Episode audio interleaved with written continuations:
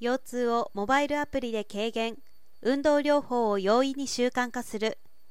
約3000万の日本人が腰痛に悩まされているとの話があります。過去の国民生活基礎調査によると腰痛は最も訴えの多い症状であり腰痛症の通院率は高血圧に続いて多いとされています。二足歩行する人間界においてそのような状況は今でもほとんど変わっていないと考えられます。腰の痛みが3ヶ月以上続く慢性腰痛は世界的に見て最も生活に支障をきたす年数が長く働く人のパフォーマンス低下にも影響する症状でありその対策は社会課題の一つになっています。最も有用なのは患者教育と運動療法だがその方法は未確率で運動は続かないことが難点だということです。東大病院の22世紀医療センター運動器疼痛メディカルリサーチマネジメント講座の松平幸特任教授は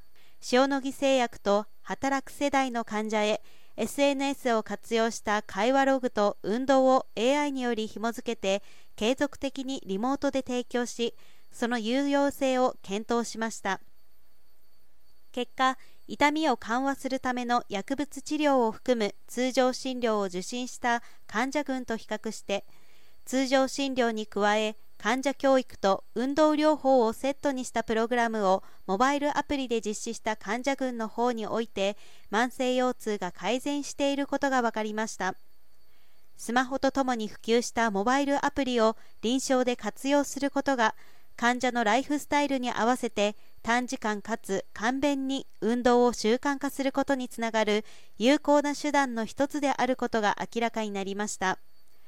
慢性腰痛に対する運動療法はエビデンスのある治療法として広く普及しているが薬の処方とは異なりオンライン診療ではそれを継続遵守することが困難なことなど導入に障壁があります。